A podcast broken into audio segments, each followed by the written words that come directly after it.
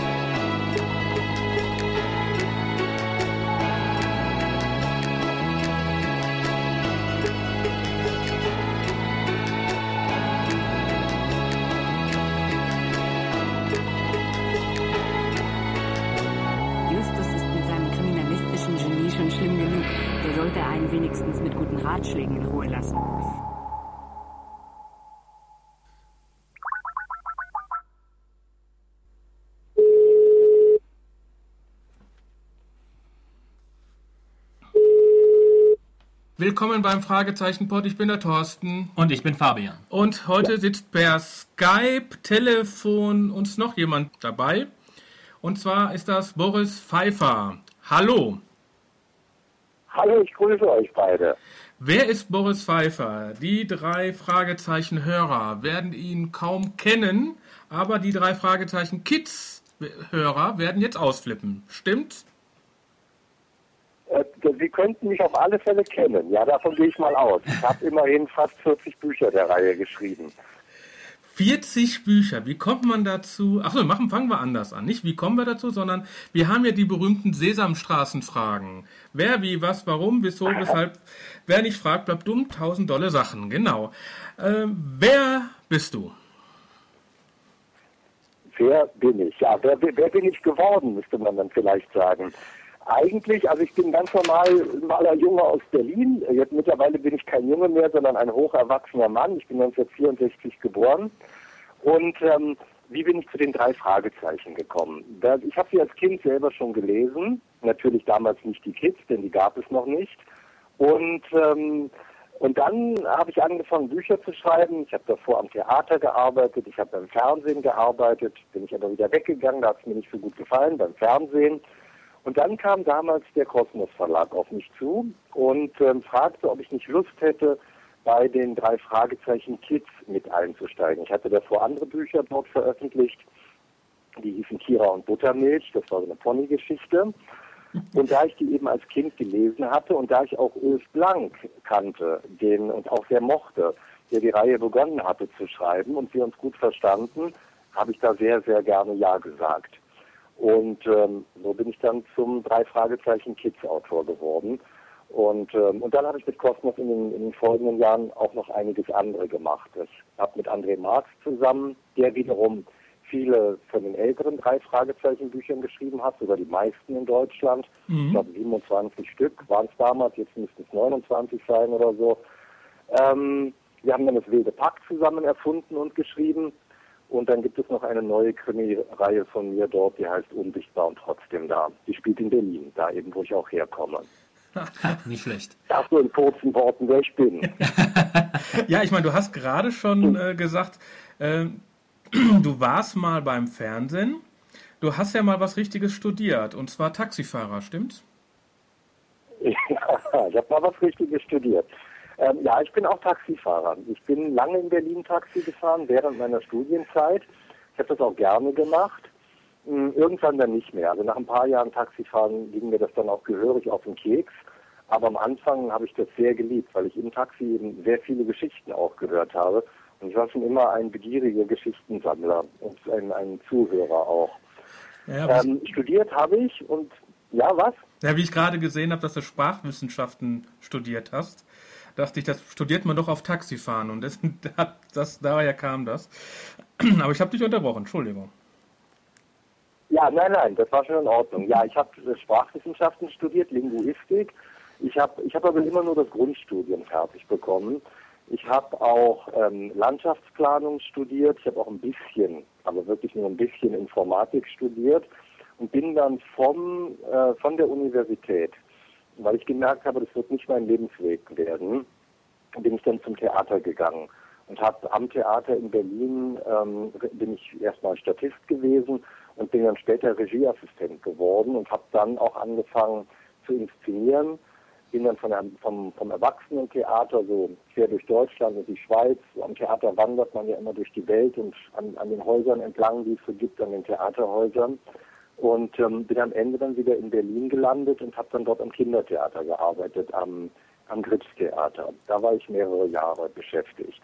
Und in dieser Zeit am Gripstheater hat sich dann auch mein Schreiben, ich hatte schon angefangen als Kind zu schreiben, in zwölf Jahren, aber natürlich für mich Gedichte, Geschichten, kleine Geschichten. Ich hatte nie ans Veröffentlichen damit natürlich gedacht.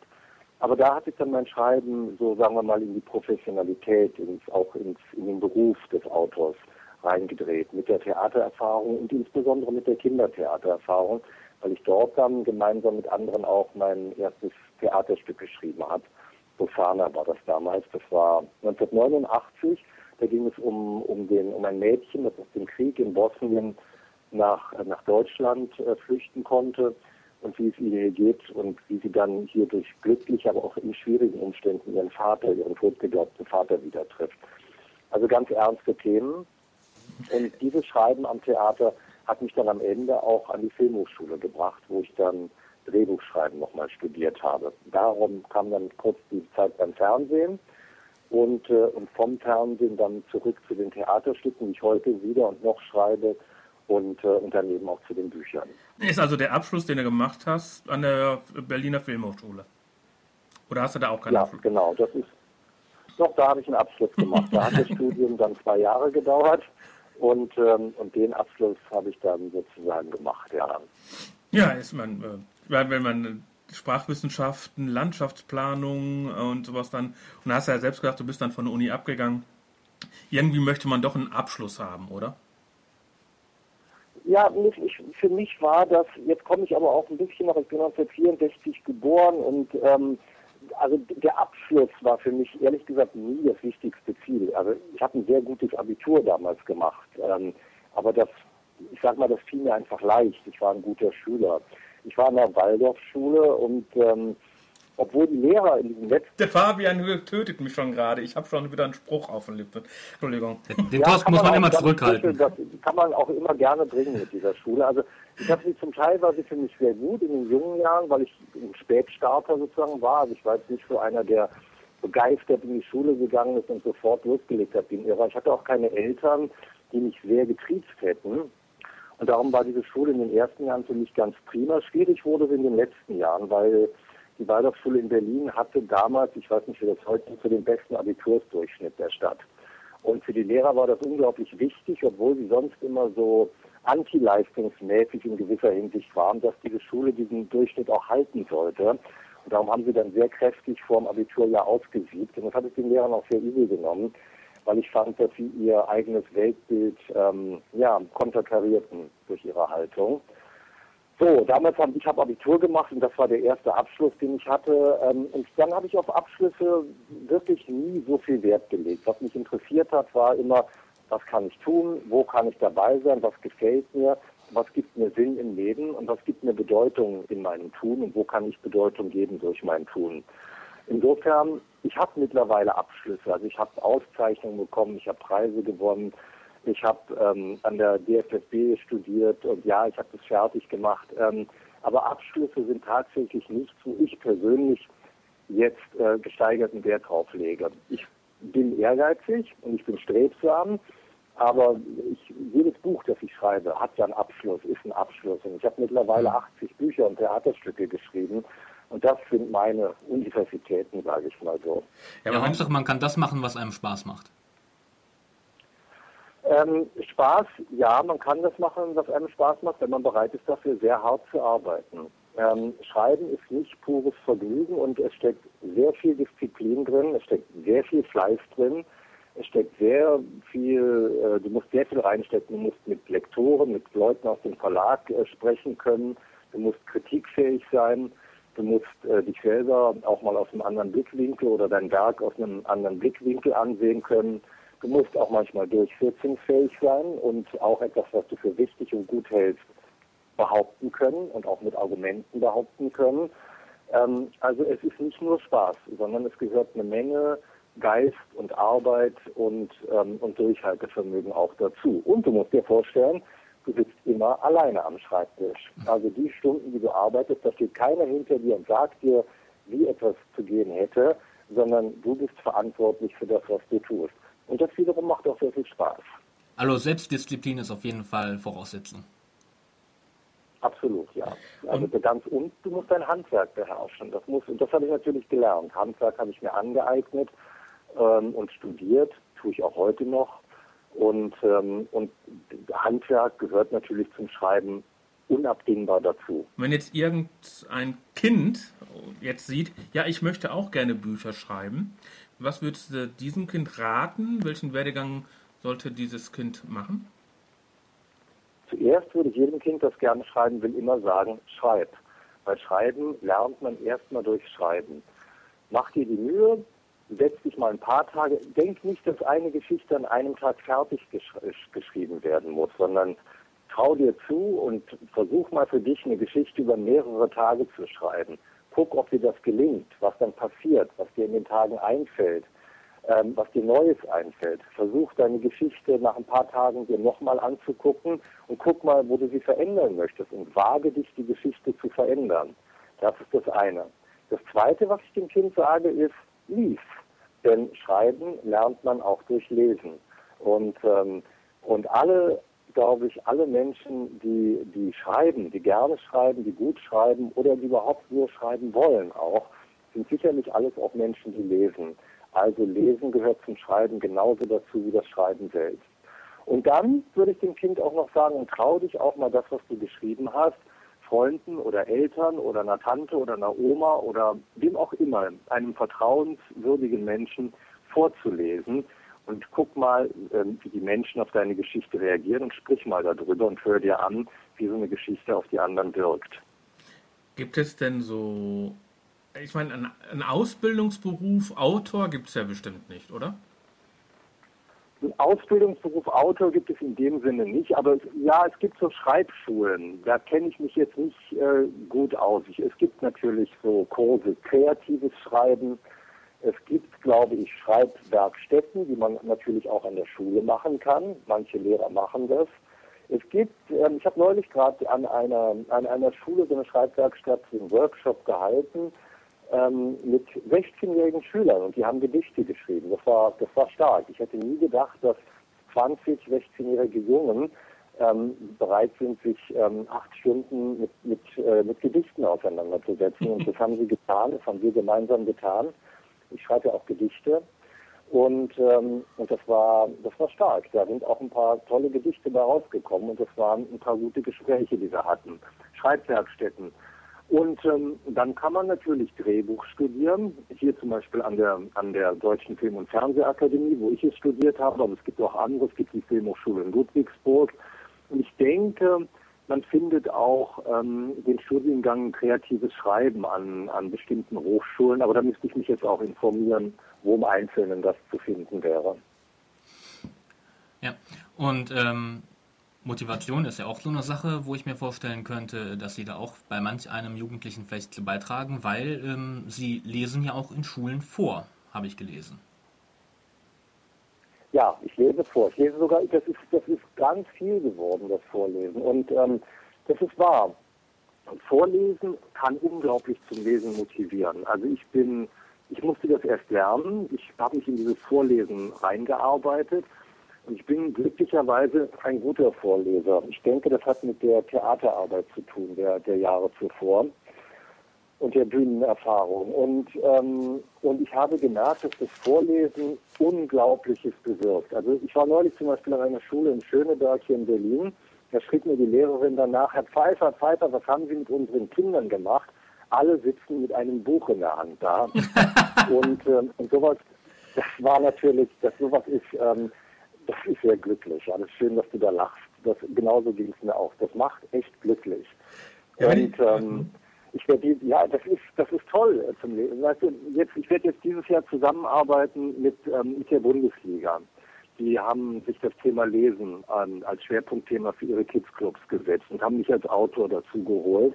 Und, ähm, und es sind so viele Kinder in Deutschland, die einfach nicht mehr unbedingt vorgelesen bekommen. Die, das ist leider so.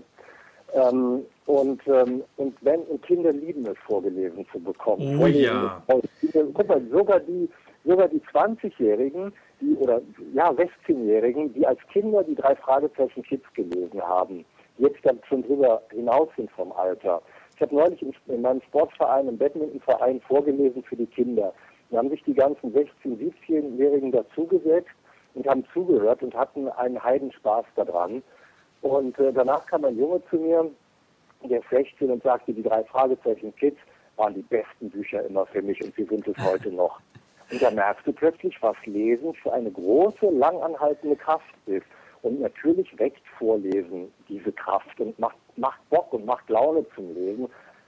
Und man merkt auch, so ein Buch dann lebendig eben durch Vorlesen. Verschiedene Stimmen, die Atmosphäre, die Haltung der Figuren. Ähm, du bekommst ja auch was geschenkt als Zuhörer und äh, das arbeitet dann in dir. Ja, mein neunjähriger Sohn, also mein Kleiner, äh, der hat, äh, der spart immer sein Taschengeld für die neuesten drei Fragezeichen Kids Bücher. Natürlich unterstütze ich ihm dabei. Und das eine der Weihnachten hat er sich ein Kochbuch gekauft. Da hast, Ja, da hast du ja auch ein bisschen deine Finger drin gehabt. absolut. Da habe ich mit rumgerührt in der Schüssel. Ähm, ich werde sogar demnächst aus diesem Kirschkuchendieb zum ersten Mal vorlesen. Ähm, Auch das Rezept? In Überlingen. In Überlingen, auch das Rezept. Die Rezepte werde ich nicht vorlesen, ich werde aus dem Buch vorlesen. Ich fand die Idee, ich war mir gar nicht so sicher bei dem Kochbuch, äh, wie ich das fände, ein Kochbuch zu machen. Ich dachte erst, boah, was ist denn das für eine Nummer, ein Kochbuch? Und ähm, habe mir dann aber diese Geschichte dazu aus, aus, ausgedacht, einfallen lassen. Und ähm, ich habe die ein bisschen anders, das ist ganz interessant. Manche Kinder lesen das Kochbuch wirklich für die Rezepte und kochen es alles nach und lesen die Geschichte sozusagen so dabei. Und ich habe die Geschichte ja so geschrieben, dass man jedes Kapitel auch so ein bisschen für sich lesen kann, weil es am Anfang immer noch mal so rekapituliert, was ist bisher passiert, sodass man auch, wenn man jetzt gerade mit dem Rezept weiter hinten anfängt und die Geschichte dazu lesen möchte, nicht den ganzen Vorlauf braucht. Manche Kinder aber lesen auch nur die Geschichte und überhaupt nicht die Rezepte und haben dann gesagt, ey Mann, was ist denn das? Da liest man ja erstmal immer, wie hier in irgendeiner äh, Fernsehserie erstmal, was alles passiert ist. Das ist ja völlig unnötig. Da merkst du, es gibt noch ganz verschiedene Leser. Manche sagen, lass diesen blöden Anfang weg, habe ich doch eben gerade schon gelesen, brauche ich nicht nochmal. Andere ähm, lesen gerade nur dieses Kapitel. Ähm, ja, das Kochbuch, das ist, ähm, das haben wir gemacht und das gefällt den Leuten gut. Ich persönlich habe die Geschichte gerne geschrieben, also die Geschichte finde ich gut. Ich schreibe aber die normalen drei Fragezeichen Bücher lieber, auch wenn das Kochbuch schön geworden ist. So ein ganzer Fall gut äh, durcherzählt ist persönlich mir schon ein bisschen mehr als ein Kochbuch, würde ich mal sagen. Da hätte ich auch gleich dann sogar noch eine Frage zu. Ich habe zwei. Zwei. Schön. Willst du zuerst? Nee, nee, mach mal. Fang Okay. mal an, Fabian. Ähm, weil mich würde auch interessieren, du schreibst ja die drei Fragezeichen Kids. Und unser einer ist natürlich vor allem mit den drei Fragezeichen aufgewachsen.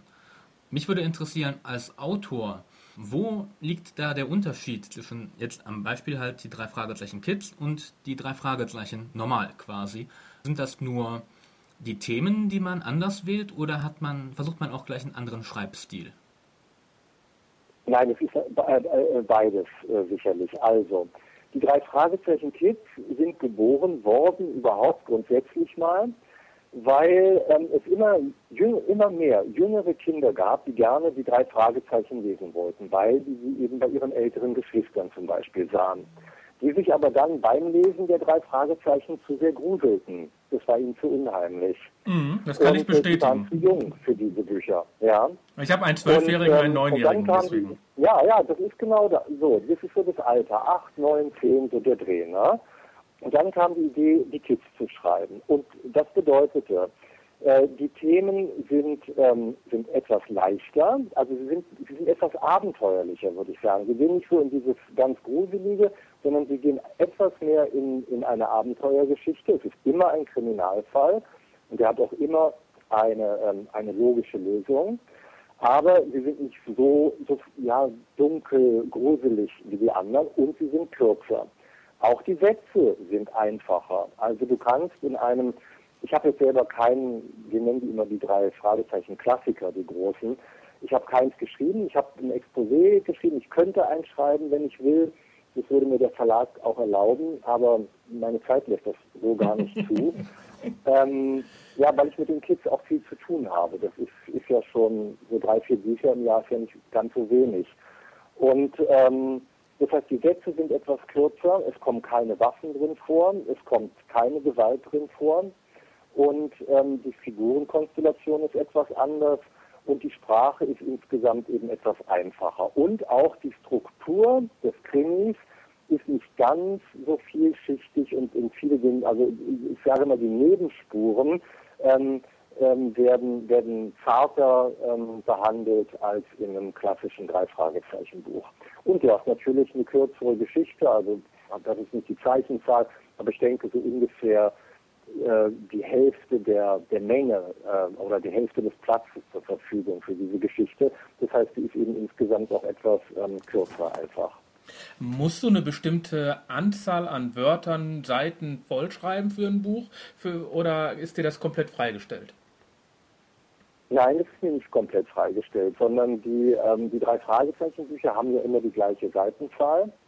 Also die Tipps-Bücher immer 128 Seiten. Es, ähm, es sei denn, okay, also die normalen Kids-Bücher haben 128 Seiten. Mhm. Manchmal machen wir einen Sonderband. Also zum Beispiel der erste Band, den ich geschrieben habe, war der 25. Band, ein Jubiläumsband.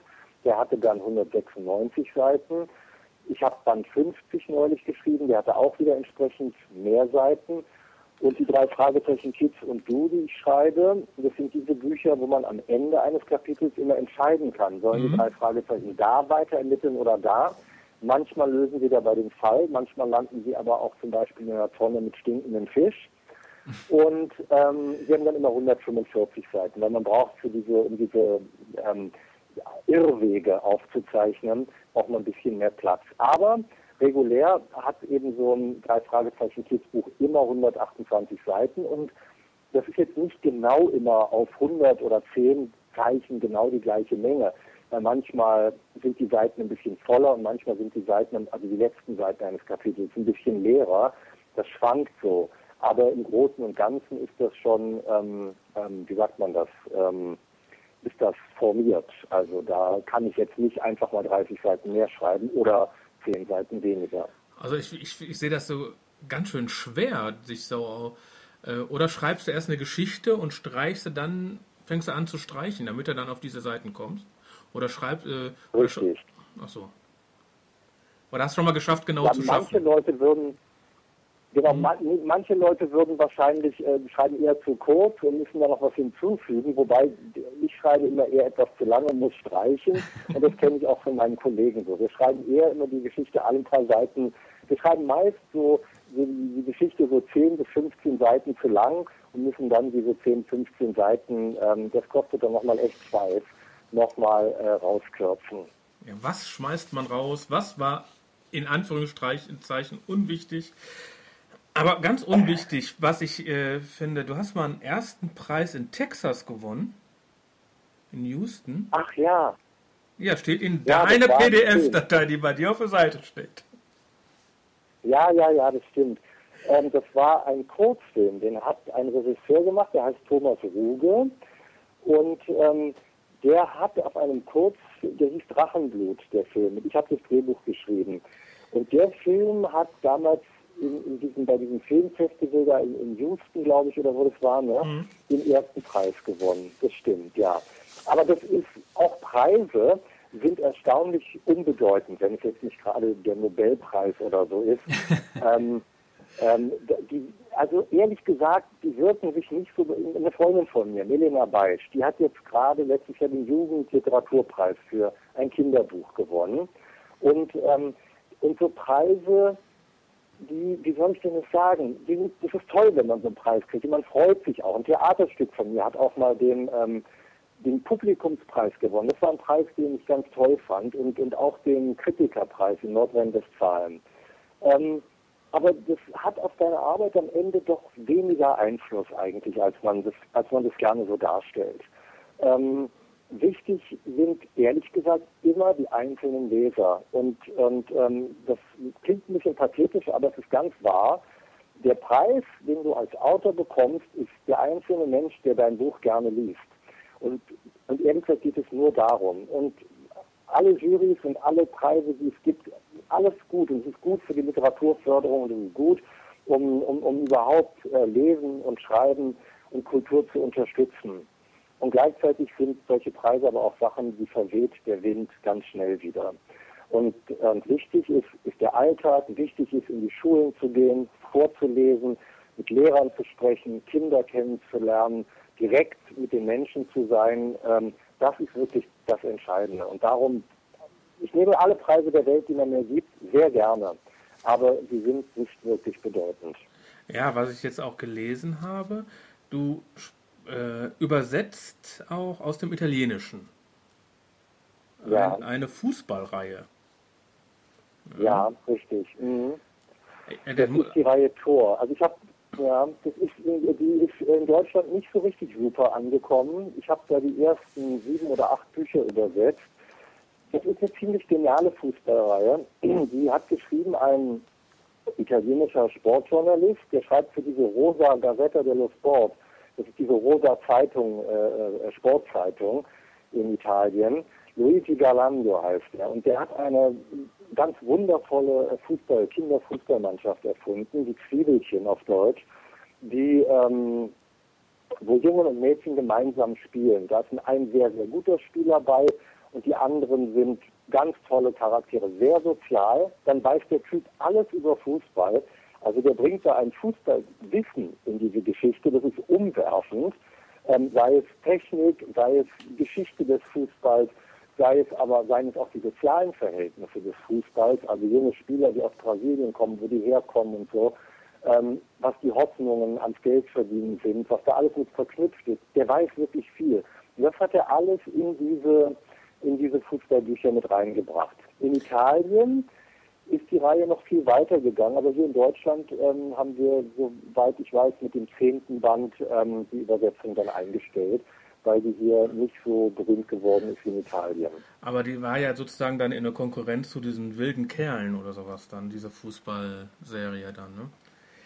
Oder? Ja, die war eigentlich schon ein bisschen später. Also da waren die wilden Kerle schon am Abklingen. Aber man kann das nicht voraussagen. Es, es, gibt, ähm, es gibt Bücher, die setzen sich durch und andere werden jahrelang übersehen und dann werden sie plötzlich entdeckt.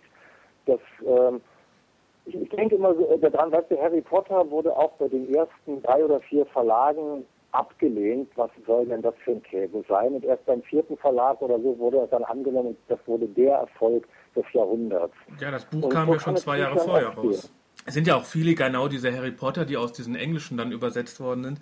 Die Übersetzer bringen doch eine ganze Menge Herzblut und auch eigenen Kopfschmalz in die Geschichte rein, weil die können ja nicht eins zu eins übersetzen. Absolut. Völlig richtig. Zum Beispiel ist das Italienische eine Sprache, wo man sehr lange, sehr logische Sätze mühelos bauen kann. Und man muss sich als Übersetzer auch eine Freiheit nehmen, damit ein, damit ein lebendiger Sprachfluss in der Sprache, in die die übersetzt entsteht. Und ich musste einige Sätze aus dem Italienischen im Deutschen durchaus kürzer machen und damit, damit ich einen wirklich lebendigen, guten Fluss äh, reinbekam. Ich habe am Anfang, das war das erste Mal, dass ich ähm, für einen Verlag übersetzt habe, habe ich noch sehr, sagen wir mal, am Original geklebt und habe dann irgendwann während der Arbeit festgestellt, Boris, du musst dir eine richtige Freiheit nehmen, ähm, um eine lebendige, bildhafte, reiche Sprache hier auf Deutsch zu finden. Und, und dann habe ich so angefangen, so das Maß an Freiheit und, und, und, und wörtlicher Übersetzung ähm, zu finden. Und das war eine Arbeit, die, ähm, die muss man erstmal leisten und erkennen, dass man sich auch die, dass man auch, ähm, wer man als Übersetzer ist, was man an Raum äh, braucht und wo man, wo man treu sein muss. Ähm, das ist ein, das ist ein ein, ein, ein, ja, ein, ein, ein, ein geistiges Spiel, was man kapieren muss und dann, und dann auch da eintauchen und sich den Raum nehmen, den man eben auch für die Leser und Leserinnen hier braucht, um denen eine gute Geschichte zu, zu geben. Also es ist doch eigentlich eine relative, auch eine freie, aber Satz für Satz Übersetzung. Das heißt jetzt nicht so, dass zum Beispiel diese eine in einem Kapitel auf einmal im Original, das auf Seite 4 steht, bei dir auf Seite 18. Kann das sowas naja, passieren? das könnte natürlich passieren.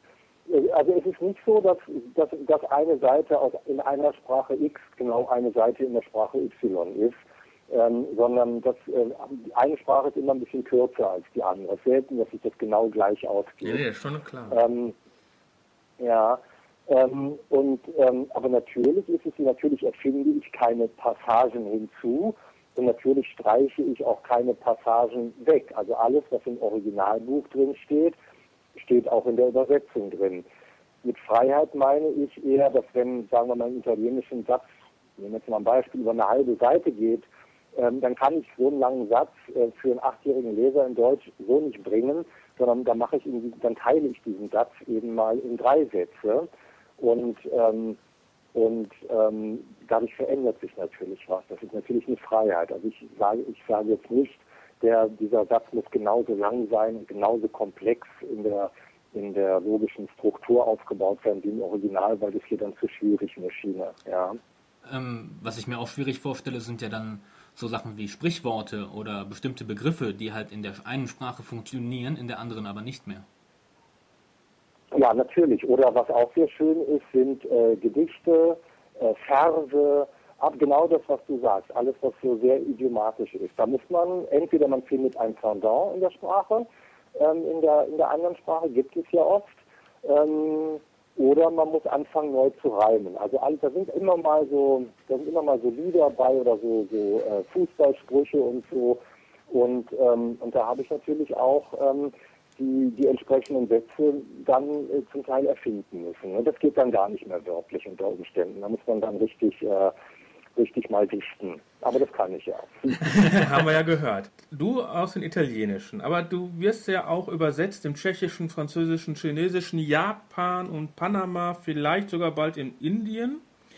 Ähm, ja. Der Roman One Night Stands. Äh, Ah, hast du denn da auch eine Möglichkeit, ein Feedback zu kriegen, wie die Übersetzung war? So gut wie gar nicht. Ähm, ähm, meistens erfahre ich, dass ein Buch übersetzt worden ist, sowieso erst zufällig, also zufällig nicht, aber einige später vom Verlag. Wie läuft das? Also der Verlag, äh, sagen wir mal auf der Frankfurter Buchmesse, trifft sich mit einem anderen Verlag und die sagen, das interessiert uns von euch, das würden wir gerne machen. Und dann läuft das alles an die Übersetzung und so. Und ich erfahre das tatsächlich erst einige Monate, Wochen oder Monate später und, ähm, und habe während die Übersetzung läuft gar keinen Einfluss. Das wäre sicherlich etwas anderes, wenn ich jetzt ähm, ein ganz hochberühmter Autor wäre und Erwachsenenliteratur schreiben würde. Ähm, dann denke ich, könnte, würde da eine engere Zusammenarbeit wahrscheinlich auch schon vom Übersetzer angefragt werden. Ähm, Im Kinderbuchbereich ähm, äh, passiert das aber in aller Regel nicht. Rückmeldungen bekomme ich insofern, als dass zum Beispiel meine Frau fließend Französisch spricht und die hat all die französischen Bücher des Wilden Pax gelesen, hat sie auch mit Vergnügen gelesen, fand sie gut übersetzt ähm, oder Rückmeldungen bekomme ich auch so, dass ich weiß, dass das wilde Pack in, ähm, in äh, Kolumbien ähm, sehr, sehr, sehr geliebt wird von den Kindern. Und, ähm, und dass so die sozialen Komponenten, die in diesen Geschichten stehen, da geht es um eine Tierbande, die sich wirklich in, in schwierigen Umständen zusammenraufen muss und das auch schafft. Aber da passiert also auch viel Kampf und Streit und äh, das geht nicht alles leicht. Und diese, diese Tiere, die Fabel, ähm, die sind für die Kinder dort auch, die haben eine ganz große Bedeutung dort. Also die werden richtig verschlungen, die Bücher. Und, ähm, und das ist eine Rückmeldung, die ich dann dort vom Verlag bekomme. Und, ähm, und äh, das ist natürlich toll. Aber ich bekomme jetzt keine unmittelbare Rückmeldung, jetzt, wie ist das jetzt übersetzt. Und selber kann ich kein, kann ich kein Spanisch. Und ähm, ich könnte da so ein paar Sätze so notdürftig mir hinraspeln beim, beim Lesen, aber ich könnte niemals beurteilen, wie gut ist es übersetzt oder ins Tschechische oder ich bin nicht mal in der Lage, die chinesischen Übersetzungen von den drei Fragezeichen im Internet zu googeln, weil, äh, weil ich die Zeichen äh, nicht, äh, nicht, nicht weder schreiben noch lesen kann. Also da bin ich völlig chancenlos. In China haben wir ja auch das Problem mit der Zensur und sowas. Da war eben die Frage, ob er da schon mal was gehört hat. Ja, das, das, ist, das habe ich mich auch gefragt. Ich habe immer gedacht, wow, das wilde Park, was macht denn das wilde Park in China? Ähm, das ist doch eine richtig revolutionäre Geschichte. Ähm, wissen die eigentlich, was die da übersetzen? Aber ich bin, äh, ich bin dieses Jahr eingeladen nach Shanghai. Kann nicht so schlimm gewesen sein, wenn du noch dahin darfst. Nee, ja, da hast du völlig recht, ja. Und äh, da kann ich aber mal, da will ich dann auch mal gucken, ob ich dann die, äh, in Hongkong bin ich auch noch und zu, zu Lesereisen bin ich da jetzt eingeladen. Und dann will ich da mal nach den Büchern gucken und auch sehen, ob ich da Leute treffe, die sie vielleicht gelesen haben. Und dann will ich mal nachfragen, ähm, ob die da überhaupt bekannt sind. Vielleicht sind die auch nur übersetzt und keiner liest sie. Ich weiß es nicht, ja. Das, ähm, da, da über solche Zahlen oder so, da erfährt man als Autor nicht unbedingt viel. Du hast ja gerade gesagt, du bekommst relativ wenig Feedback, gerade aus, aber du hast einen ganz großen Feedback aus Eberswalde gekriegt. Und zwar ja, gibt es eine ja. Boris Pfeiffer Schulbibliothek. Ich glaube, da, ja, da, ähm, da, schwebt man schon auf der Wolke, oder? Ähm, ja, das ist eine große Ehre. Das ist wirklich eine große Ehre und eine große Liebe, die wir mir erwiesen haben. Das ist so zustande gekommen, dass ähm, ich hatte einen Mann kennengelernt, der sich um die Wiedereinführung und den Wiederaufbau von Schulbibliotheken kümmert. Schulbibliotheken waren, ich glaube, in den 70er Jahren, ähm, da war es gang und gäbe, dass, dass auch die normalen Stadtbibliotheken äh, nah an den Schulen gebaut wurden oder sogar in die Schulhäuser integriert waren, sodass, äh, sodass die Schülerinnen und Schüler ganz leicht Zugriff hatten und Zugang hatten und auch, sagen wir mal, in der Pause sich dahin zurückziehen konnten, um zu lesen oder auch äh, um zu lernen oder um nachzugucken und zu blättern, wenn sie irgendwas machen wollten. Und ähm, dieses Konzept ist dann so langsam in Vergessenheit geraten, ausgestorben, was auch immer.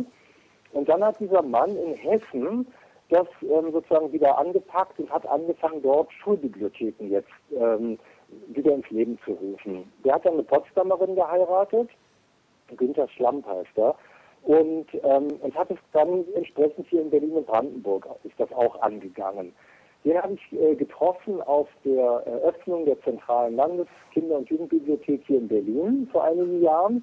Und der hat mir von seiner Arbeit erzählt. Und äh, das hat mich begeistert. Und daraufhin habe ich ihm gesagt, pass auf, ich schenke euch eine Lösung für eure ähm, Schulbibliotheken. Und dann hat sich Eberswalde auf dieses Geschenk hin zuerst gemeldet. Dann bin ich da hingefahren und habe gelesen. Und das waren dann gleich, ich glaube, ich habe dann zwei oder drei Lesungen sogar dort gehalten. Und, ähm, und die waren gut. Und die Lehrer und die Kinder waren sehr begeistert. Und dann haben sie sich ähm, in der Folge dieser Lesung überlegt, dass sie ähm, ihre Schulbibliothek, die sie neu eingerichtet hatten, ähm, dass sie der gerne einen Namen eines lebenden Autors geben würden und nicht wie meist üblich eines toten Autors oder eines verstorbenen Autors. Und, ähm, und das fanden alle dort gut. Und, äh, und so hat sich die Bibliothek in Boris Pfeiffer Schulbibliothek benannt, an der Karl-Wilhelm-Schule. Ähm, es wird demnächst noch eine geben. Es wird auch in Berlin demnächst eine Boris Pfeiffer Bibliothek geben ähm, auch wieder an einer Schule. Also ähm, es gibt es gibt viele Schulen, wo ich gelesen habe, wo einfach die Lesung sehr lange lebendig bleibt. Die Kinder erinnern sich sehr lange daran und ähm, und das wiederum bringt dann auch Lehrerinnen oder Direktorinnen oder Verantwortliche dazu, äh, zu sagen, ach guck mal, vielleicht sollten wir auch dem, was hier, was hier bewirkt worden ist durch den Autor, äh, auch Ausdruck verleihen, indem wir mal seinen Namen für unsere Bibliothek wählen. Ja, so kommt es. Schulklassen und Bibliotheken. Wenn ich hier in einem, ich weiß nicht, wo ich es gelesen habe, war das der Friedrich-Böttger-Kreis, äh, wo du ja auch ja. aufgeführt bist. Da steht, dass du Gruppen bis 120 Kinder brauchst du kein Mikrofon. Ja. Mhm. Also erstmal, du hast also so eine laute Stimme und wie kriegt man 120 Kinder ruhig? Also das ist, ich, ich kenne es nicht anders, als dass es geht. Ähm, wie, wie passiert es? Also durch die durch die durch verschiedenes. Ähm, erstmal durch ein lebendiges Vorlesen. Also ich stehe beim Vorlesen, ich sitze nicht, ich stehe. Jede Figur aus dem Buch hat ihre eigene Stimme, hat ihre eigene Haltung. Das heißt, ich spiele ein bisschen beim Lesen, nicht übertrieben, aber innerlich äh, unterscheide ich die Figuren und eben auch, ähm, sagen wir mal, sprachlich. Ähm, ich unterbreche die Lesung immer wieder, ich stelle den Kindern Fragen, ich beziehe sie in die Geschichte dadurch mit ein. Das heißt, es entsteht auch da schon beim Lesen immer mal wieder ein Dialog. Bei einem Drei-Fragezeichen-Buch sind es logische Fragen zum Beispiel, aber es können auch Fragen sein, wie geht es einer Figur da, was bedeutet das und das in dem Buch, wie ist das gerade gewesen mit der Situation. Ähm, das heißt, die Kinder müssen da nicht eine Dreiviertelstunde ähm, da sitzen und nur zuhören, das ist sehr schwer anstrengend, sondern sie sind immer wieder Teil dessen. Mhm. Und ähm, das ähm, sprachlich bewältige ich es, ja, durch, ich habe die Stimme und ich kann ganz gut sprechen, das geht einfach. Und dann äh, ist ein, ein wichtiger zweiter Teil einer jeden Lesung ist auch, dass die Kinder natürlich mit mir sprechen können und alles fragen können. Und da ist der wichtigste Teil, den ich zu geben habe, ähm, Ehrlichkeit und Authentizität. Und, ähm, und, und wenn du, wenn du ehrlich bist, dann, dann werden dir die Menschen und die Kinder auch genauso ehrlich antworten und Fragen stellen und dabei sein. Und ähm, und dann geht es ja nicht nur darum, sozusagen ums ruhig sein. Manche Kinder sind gar nicht ruhig. Manche Kinder, es gibt ja auch Situationen, da sitzen die in der Bibliothek nicht auf Stühlen, sondern auf irgendwelchen Kissen. Und natürlich räkeln sie sich oder, oder fläzen sich oder müssen auch mal zum anderen was sagen. Aber das ist, ähm, manchmal sind auch alle ganz still. Das ist dann fast schon unheimlich, wenn alle still sind. ähm, Eingeschlafen? Die, kriegen irre viel mit. Weißt du, auch, auch Kinder, die, die zwischendurch sich schubsen oder sonst noch was machen. Wenn es überhand nimmt, dann sage ich auch was. Wenn mir das zu viel wird und ich nicht mehr lesen kann, dann sage ich den Kindern auch was. Ähm, und manchmal gibt es auch, auch ein Kind, das sich extrem zeigen muss und ähm, und, und stört und, und, und, und, und, und, und wild ist. Gibt es natürlich auch. Und manchmal kommt man mit so einem Kind dann irgendwann wieder noch gut klar. Manchmal gibt es auch ein Problem. Auch das kann vorkommen. Aber in aller Regel kommt es nicht vor. Und, ähm, und dann dieses offene und ehrliche Gespräch, das ist dann auch nochmal eine ganz eigene Qualität. Und da sind eigentlich auch immer alle ganz wach dabei. Ähm, die besten, also besser ist es für die Kinder eigentlich, wenn die Gruppe ein bisschen kleiner ist, wenn die Gruppe so zwei bis drei Schulklassen umfasst, weil dann kann jeder auch seine Fragen stellen. Dann ist es, dann ist es so von der Größe, dass, äh, dass alle sich wirklich beteiligen können. Wenn ich jetzt in einem Saal bin und da sind dann 300 Kinder, gut, das geht dann sowieso nur mit Mikrofon, das ist natürlich schon, da musst du auf einer Bühne stehen und, musst schon mehr so abliefern im Sinne von, du kannst nicht mit allen wirklich in Kontakt kommen, sondern nur mit ein paar. Ne? Das, das ist eine andere Art der Veranstaltung. Aber die meisten Veranstaltungen sind halt dann nur in Schulen und Bibliotheken und haben diesen Rahmen von zwei bis drei Schulklassen. Und das, äh, ja, das können dann eben mal auch mal 100 oder 120 Kinder einfach sein. Das geht gut. Hm. Und hier steht ja noch, in welchen Klassenstufen äh, du diese Lesung machst. Und das fand ich so lustig. Also Kindergarten, ersten, zweite nicht. Dritte, vierte, fünfte, achte, neunte, zehnte. Magst du die sechsten und siebten nicht? nicht. Nee. Ja, das ist eine alte Information. Ähm, das, das muss, dann steht das noch so beim Bödeker-Kreis vielleicht. Äh, tatsächlich habe ich, mit, danke, dass du mich darauf hinweist, mittlerweile äh, kann ich für alle Klassen lesen. Ich habe Bücher geschrieben, die ich auch in der sechsten und siebten Klasse absolut vorlesen kann. Achso, Entschuldigung, Fabian, du winkst schon die ganze Zeit. Der hat noch eine Frage. Ja, eine Frage hatte ich noch bezogen auf das Schreiben. Nämlich, ähm, woher nimmst du deine Inspirationen, deine Ideen, sei es jetzt für Bücher für die drei Fragezeichen Kids oder auch die anderen Bücher? Vom Taxifahren, hat er doch gerade gesagt. ne, vom ja, Taxi. Das, wobei das tue ich jetzt schon so viele Jahre nicht mehr. Da, da, das ist schon, da ist Ebbe beim Taxifahren.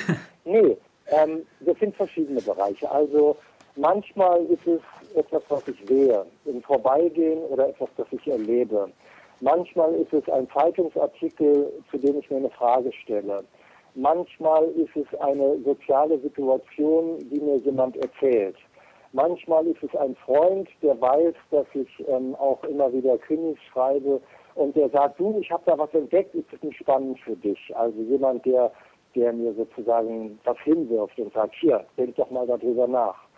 Ähm, manchmal liegt es einfach in der Luft und ich wache plötzlich morgens auf und also zum Beispiel die Geschichten, ab und zu werden ja Fußballgeschichten bei den drei Fragezeichen Kids geschrieben. Ich liebe Fußball. Und ähm, jedes Mal, wenn ich mich hingesetzt habe, ich habe bisher zwei, also jedes Mal zweimal, die zweimal, die ich mich hingesetzt habe und für die drei Fragezeichen Kids ein, eine Fußballgeschichte geschrieben habe, habe ich gedacht, wow, da bin ich eines Morgens aufgewacht bei Fußballgötter, ich hatte diese Idee und sie war glasklar in meinem Kopf und ich habe sie aufgeschrieben und ich wusste, das wird das Beste aller äh, drei Fragezeichen Fußballbücher, was es je gab. So mein, war mein Gefühl. Dann habe ich jetzt angefangen zu schreiben, die Idee war klasse und dann merkte ich aber beim Schreiben, es gibt zwischen der Detektivgeschichte und dem Fußballbuch immer einen Widerspruch, weil du musst auch über Fußball erzählen. Und der Fußball ist eine eigene Geschichte. Der braucht Platz, der braucht Seiten, da muss ein Fußballspiel beschrieben werden. Und das Fußballspiel als solches ist nicht die Detektivgeschichte. Und das macht diese Detektivgeschichte um Fußball so schwierig. Und ähm, und ich weiß noch, dass diese Idee für Fußballgötter mir so ganz glasklar, ich habe es morgens innerhalb von einer Viertelstunde, habe ich äh, so ein zweiseitiges Exposé geschrieben und ich habe es geliebt und ich wusste, es ist großartig. Und beim Schreiben habe ich dann gemerkt, nein, es ist, es ist doch nicht, ähm, es ist doch nicht der Stoff, auf dem Krimis unbedingt gemacht sind. Es ist Fußball und Krimi und diese beiden Themen beißen sich eigentlich miteinander. Trotzdem sind es Bücher, die unheimlich beliebt sind weil halt viele Jungs Fußball lieben und entsprechend auch ähm, gerne eine drei Fragezeichen Kids oder drei Fragezeichen Fußballgeschichte lesen. Aber an und für sich beißen sich die Stoffe. Und so kann es eben mit den Ideen auch passieren. Plötzlich ist sie einfach da. Und sie war zum Beispiel einfach da. Ja. Ja, da sprichst du gerade mit zwei Jungs, die kein Fußball mögen. ah, alles klar, gut. Ja, dann, Nein, jeder dann so, sich auch verstehen. Jeder so, wie er das möchte, ne? Ja, natürlich, absolut. Ähm, und die, ich sag mal so, die, die Fußballbücher bei den drei Fragezeichen sind natürlich auch immer ein, ähm, ein Zugehen auf die, ähm, auf die vielen, vielen Kinder, die Fußball so lieben. Mhm. Aber ich sage ganz ehrlich, ähm, eigentlich ist Fußball für, jedenfalls meiner Meinung nach, für, äh, für den Krimi nicht das genialste aller Themen. Überhaupt nicht. So, dann kommen wir mal langsam zum Ende, aber jetzt springen wir mal wieder ganz am Anfang. Wie bin ich an Boris Pfeiffer gekommen? Ganz einfach. Ich habe bei der Firma Cosmos ja. ja nachgefragt. Das ist ungefähr so ein halbes, dreiviertel Jahr her. Äh, ich würde gerne mal mich mit jemandem unterhalten, der bei, den, bei der Firma Cosmos oder für die Firma Cosmos oder ein Autor oder irgendwas so als spezial gelagerte Sonderfolge für unseren Podcast hier machen. So, dann war ich mit meinen zwei Söhnen bei einem Theaterstück. Die drei Fragezeichen Kids live. Habt ihr ja letztens unser Interview ja gehört. Wir, dann hatte ich natürlich vorher angerufen bei dem Theater und nachgefragt, morgens nachgefragt, sind da Leute, die mit mir sprechen wollen? Haben sie natürlich netterweise ja gesagt. Wir kommen, das Interview haben wir dann geführt, kommen dann aus dem Theater und dann geht mein Handy mit einer Berliner Telefonnummer. Und da dran ist Boris Pfeiffer. Und, ich, und dann so, ja, wie, wie, ihr habt ja eine Interviewanfrage gestellt. Und ich so, hä? Da war doch, die habe ich doch, das Interview habe ich doch gerade geführt. Also da waren so zwei Termine, die komplett auseinander waren. Und dann hat man auf einmal einen ja. Autor am Telefon. Also da war ich total verwirrt. Vor allem, weil dieses Telefon ja auch noch dienstlich genommen wird. Kann ja natürlich auch sein, dass ein dienstlicher Anruf ist. Ähm, also ich war komplett, ich war ja schon geflasht über dieses Theaterstück, was sehr gut war. Es war ein Lob. da hat ja, jemand gehört. Meine Kinder waren auch extrem äh, zufrieden. Die fanden das schön. Und äh, die kannten zwar die Geschichte, ich nicht, weil ich habe sie noch nicht gehört, aber meine Kinder, ja, ja klar, die haben wir ja schon gehört. Äh, und äh, da war natürlich so Boris Pfeiffer auf einmal am Telefon, äh, gerade Theaterstück, irgendwas läuft hier schief.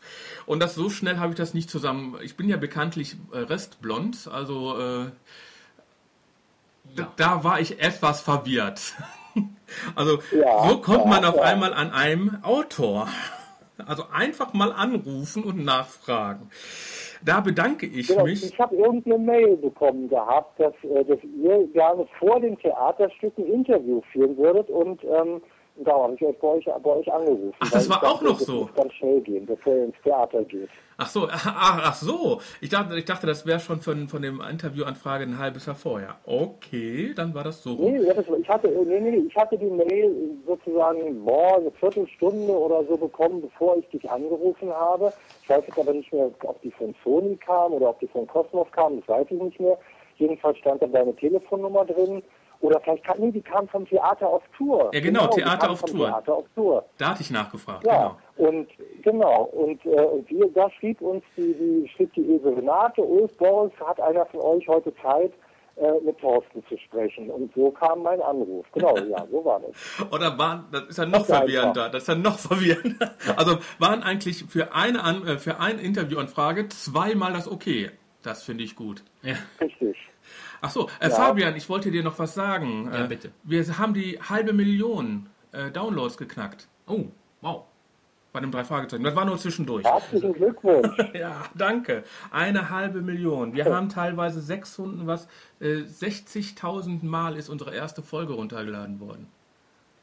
Ja. Alleine Das die, Internet ist ein, eine, das ist das unglaublichste Teil, was es gibt. Ja, Auf jeden das Fall. ist schön. Herzlichen Glückwunsch. Das ist echt ein Hämmerchen. ja, und ja, wir, die, Fra die Fragezeichen haben einfach eine Fanbase, das. Ja, Äh, davon profitieren wir auch eindeutig. Also mit den Zahlen hätten wir auch im Leben nicht gerechnet. Ich mache ja noch einen anderen Podcast. Ja, klar. ich ich mache ja noch so andere Podcasts. Da, zum Beispiel ein Podcast, da interviewe ich für Kneipengespräche. Letzte Zeit hat sich herausgestellt, dass eigentlich Ja. fast nur äh, viele Comedians dabei sind. Ausbilder Schmitz, Lutz von Rosenberg-Lipinski oder ähm, wir hatten ja auch hier in den drei Fragezeichen Pod schon den Hennes Bender dabei, den Sport mit Bauch Podcast. Also drei Fragezeichen Hörer, ihr dürft auch den Sport mit Bauch Podcast hören. Eigenwerbung. Oh, aber bei dem Podcast liege ich so bei 2000 bis 3000 Hörer pro Folge. Und wenn ich dann unsere drei Fragezeichen-Hörer sehe, die nach zwei Tagen 3000 Hörer, die Folgen 3000 haben, äh, da werde ich immer blass bei den Downloadzahlen. Ja, es ist gewaltig. Das ist schön. Es ist gewaltig und es ist schön. Ja, man muss auch annehmen, äh, wenn das Leben einem sowas anbietet. Dann soll man sich auch einfach darüber freuen. Da freue Genau. ich mich ganz gewaltig. Und wo ich mich noch drü- Du warst, die haben ja, die Schauspieler hatten ja gesagt, dass du dir das Stück auch angeguckt hast. Ich habe das Stück nicht gesehen, nein. Nee, also dann- ähm, dann war das- Ulf hat das Stück Ach, gesehen. gut, dann, dann Das war Ulf wiederum. Dann- ja, dann das, Ulf hat es in, hat es in Buchholz gesehen und ähm, ich, arme Berliner Sau, hatte noch keine Gelegenheit, weil es nicht bei mir in der Nähe war und weil ich nie irgendwo in die Nähe äh, kam, wo das Stück gerade lief. Und darum, nein, ich, hab, ich wollte gerne mal äh, zur Premiere eigentlich. Wir haben jetzt gerade ein zweites Stück geschrieben. Oder das heißt, wir haben geschrieben, ist gelogen. Wir werden es jetzt schreiben. Wir haben das Buch geschrieben, nachdem wir das Stück schreiben werden. Und, ähm, und ähm, da würde ich äh, gerne mal zur Premiere dieses drei Fragezeichen Kitschstückes gehen, weil das wäre eigentlich der richtige Ort, um mir das mal anzugucken. Und ich hoffe, dass das nächstes Mal klappt. Da war ich ein bisschen traurig drüber, aber das, ähm, ja, es haut nicht immer alles so hin. Und, äh, und, und denn die Hallen, in denen das ähm, Theater auf Tour spielt, die sind halt nicht unbedingt immer hier so in der Nähe. Es war ein Dienstlaken, ne? Also es ist auch um Ja. die Ecke bei mir. Ja, ja, bei, Ja. dir. Ah, okay, ja klar, okay, du bist da mit den Kindern hingefahren, Ja, aber klar. ich habe zwischen Weihnachten und Neujahr das Poster gesehen Ja. und dachte ich, hm, schade, warum hast du das nicht letzte Woche gesehen? Hättest du ein schönes Weihnachtsgeschenk gehabt. alles klar. Äh, dann Sehr, äh, sehr schön. Äh, hat, gut, daraus hat sich ja kurz eine Frage entwickelt, die wir vorher schon mal besprochen haben. Ist das ein Un Unterschied, wenn du jetzt ein Buch oder ein Theaterstück schreibst? Ja, es ist ein großer, großer Unterschied. Ähm, das Theaterstück ähm, lebt natürlich in erster Linie vom Dialog. Ähm, die Szenen ähm, sind, äh, sind, ich sag mal, anders gegeneinander geschnitten unter Umständen als im Buch. Ähm, die Theaterbühne kann man nicht so schnell verwandeln, wie man äh, beim Buch eine Seite umschlägt. Das heißt, man muss Rücksicht nehmen auf die, auf die Orte, die dort spielen. Ähm, man muss Rücksicht nehmen auf die Personen, die aufeinandertreffen, wie viele Schauspieler hat man zur Verfügung und Schauspielerinnen. Ähm, das heißt, da ist eine ganz andere Logistik dahinter, auch Menschen sind dahinter, auf die man bedenken muss. Und, ähm, und entsprechend äh, ist das anders, ein Theaterstück zu schreiben. Schon auch ein Theaterstück zum Filmdrehbuch ist wieder ganz anders. Das sind alles ganz andere Formen.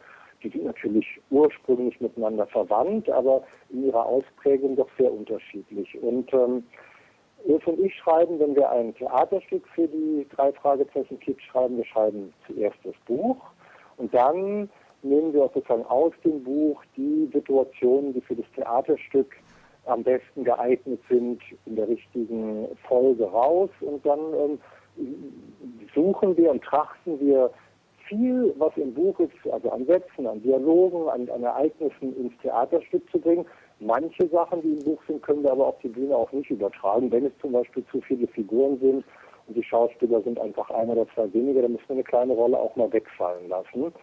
Und wir müssen halt darauf achten, dass sich das alles gut auf der Bühne einrichten und arrangieren lässt.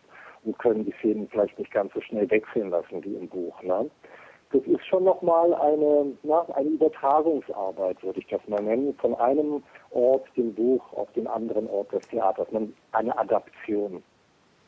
Mhm. Ja, eine Dramatisierung eines Buches, ja. Mhm. Gut. Ähm, ach so, äh, ja, das ah, Theater. Wann dürfen wir uns denn dann freuen auf das neue Theaterstück? Ja, das Theater auf Tour kündigt es schon an und ähm, ich weiß nicht, wann die ersten Termine sind. Es wird heißen der Weihnachtslied und ähm, es muss irgendwann im, im Spätherbst oder, oder Winter äh, diesen Jahres sein. Also ich, ich tippe jetzt mal einfach auf Dezember. Vielleicht gibt es auch schon eine Vorstellung im November, das weiß ich nicht. Da müsste man, wann das Theater auf Tour auf seiner Webseite schon ankündigt. Ja. Also noch in 2013. Ja. Ich glaube ja. Also anders. Davon gehe ich doch mal aus. Jetzt kriege ich den Bogen. Anders wie die drei Fragezeichen Tour, die jetzt angekündigt und schon teilweise ausverkauft ist, die drei Fragezeichen Tour Phonophobia läuft ja auch. Wirst du dir die angucken? Mal du Interesse halber? Ich auf alle Fälle angucken. Da gehe ich mal davon aus, dass ich da im Tempodrom eine Chance habe. Das was? Habe ich jetzt nicht verstanden? Dass du ich hoffe, dass die in Berlin im, Tem im Tempodrom auftreten. Ähm, da habe ich auch die letzte Tour gesehen. Ähm, aber die werde ich mir dann da anschauen. Ich hoffe, dass die in Berlin sind. Ähm, ja, komisch ist irgendwie, also rund um Berlin, entweder in Berlin oder dann als nächstes ja meist immer irgendwie erst wieder Hamburg oder meinetwegen Hannover. Und ähm, nach Hamburg würde ich fahren. Es kommt immer darauf an. Ich freue mich natürlich, wenn die Sachen nach Berlin kommen, weil ich hier ja, lebe und arbeite. Die sind im Friedrichstadtpalast. Leider ist die am 9.3. schon ausverkauft. Die, ja, die, der da Premiere. habe ich eine Chance, durch die Hintertür zu kommen. Oh, das sind die richtigen. Also wir haben uns nämlich Karten gekauft schon für den 23. März 2014. Boah, wir haben noch nicht mal den, wir haben noch nicht mal den 23. März 2013, da kaufe ich schon Karten für 2014. Wahnsinn. Im Zentro Oberhausen treffen wir uns nämlich mit dem drei Fragezeichen Pott und dazu laden wir, wer eine Karte hat, kommt mit rein hinterher. Wer nicht, der muss draußen bleiben. Äh, laden, machen wir nämlich ein drei Fragezeichen Pod Treffen. Ne? Vielleicht kommst du jetzt ein bisschen. Ja, in Oberhausen, da war ich auch mal. Im da Zentrum. war ich auch mal, in, da, als es gerade gebaut worden war. Da haben wir mal ein Theaterstück gespielt mit dem Gritz-Theater. Und äh, da bin ich zum ersten Mal durch, durch Oberhausen geschlendert. Bin ich in einen rostigen Nagel getreten damals. Gute Erinnerung an Oberhausen. Ja, wir, äh, ja. wir wohnen ein paar Meter weiter weg. Wir wohnen ja, ich wohne ja in Duisburg und äh, Fabian, ja. du wohnst ja auf dem Dorf, ne? Niederrhein. ja, ich meine. Das war nicht nett. Ach, das ist doch Dorf. Nein, nein, es ist, es ist wirklich Dorf. Das, das stimmt. Also ich, ich fahre hier drei Minuten mit dem Auto durch. Weniger. Aber gut, das ist ein kleiner Ort, ja. Ist ein Dorf. ja, ja, gut. Ich komme ja aus Duisburg, das ist ja, kann man ja schon als Stadt bezeichnen. Berlin ist ja dann eine. Ist Duisburg nicht großartig? Ist die Schimanski nicht manchmal in Duisburg gewesen? Äh, ja, der, der hat in Duisburg gespielt in den 80ern. Meine ich doch, ja? ja, das schon. Wir haben auch super. Äh, so, ja. damit wir jetzt langsam zum Ende kommen. ja, das nette Gespräch ist, kann Stunden noch weitergehen. Äh, Boris, wir haben ja eine, was Nettes. Wir fragen jedes Mal unsere Promis, ob die nicht ein kleines Geschenk für unsere Hörer haben. Hast du ein kleines Geschenk für unsere Hörer? Ja, ich habe ein kleines Geschenk. Und zwar, ich habe, ich würde sieben Bücher gerne verschenken. Ähm, nicht nur die drei Fragezeichen, sondern auch andere Bücher, die ich geschrieben habe. Das wilde Pack und Unsichtbar und trotzdem da und eine Akademie der Abenteuer. Und ich würde vorschlagen, dass diejenigen, die gerne ein Buch geschenkt haben möchten, auf meiner Facebook-Autorenseite einfach ein kleines Gedicht über die drei Fragezeichen veröffentlichen, also dort einstellen. Und die ersten sieben Gedichte kriegen von mir dann ein Buch geschenkt. Sie werden ihre Adressen mir dann in einer privaten Nachricht schicken und dann die ersten sieben kriegen dann eins zugesandt. Die Facebook-Seite ist facebook.com Boris Pfeiffer mit 3f. Stimmt? Ich glaube, das stimmt. Und ansonsten, wenn man googelt, Facebook, Boris Pfeiffer, Autor, dann kommt man da automatisch hin. Ja, ohne drei, äh, natürlich mit 3F, ne? Aber das war, glaube ich, eine. Mit 3F. Eins vor dem Ei und zwei danach. Genau. Äh, das hörst du, glaube ich, jedes Mal. Wenn jemand irgendwas von Boris Pfeiffer lesen möchte, www.borispfeiffer.de ähm, oder kauft sich eine ganze Menge Bücher von Boris Pfeiffer. da kann er auch eine ganze Menge über die lesen. Oder in die Bibliothek gehen, da sind sie ja auch. Genau. Gut. Und jetzt habe ich noch mal eine Sache. Wir geben dir jetzt eine Minute Zeit, bevor wir uns verabschieden. Mecker über alle Sach, äh, grüß deine Mama. Viel Spaß. ah, grüß deine Mama. Meine Mama ist ja schon tot. Ich grüße meine Mama trotzdem da oben im Himmel. Ich grüße meinen Vater, nein. Ich grüße meinen Vater auch, aber der ist leider auch sehr krank. Ganz viel. Ich grüße euch alle. Ich grüße euch, die ihr dazugehört habt. Und ich grüße die Schulen. Ich grüße die Bibliothekarinnen. Und ähm, lasst es uns miteinander mit den Büchern einfach in Zukunft auch weiter gut gehen. Lest, habt Freude am Lesen. Der schreibt, habt Freude am Schreiben. Und wenn wir uns irgendwo auf einer Lesung, wenn ich irgendwo in Deutschland unterwegs bin, mal treffen und ihr das hier gehört habt, dann kommt auf mich zu, dann reden wir ein paar Takte miteinander. Ich glaube, das ist das Schönste, was man immer machen kann, sich kennenzulernen. Das möchte ich sagen. Sehr schön. Dann bedanke ich mich für das nette Gespräch. Und Interview kann man ja eigentlich schon fast nicht sagen, weil du hast ja alles selbst erzählt. danke, danke, danke. Äh, wir, irgendwann sehen wir uns und ich wünsche allen viel Spaß. Bis dann. Tschüss. Schöne Grüße. Ciao, mach's gut. Tschüss, danke.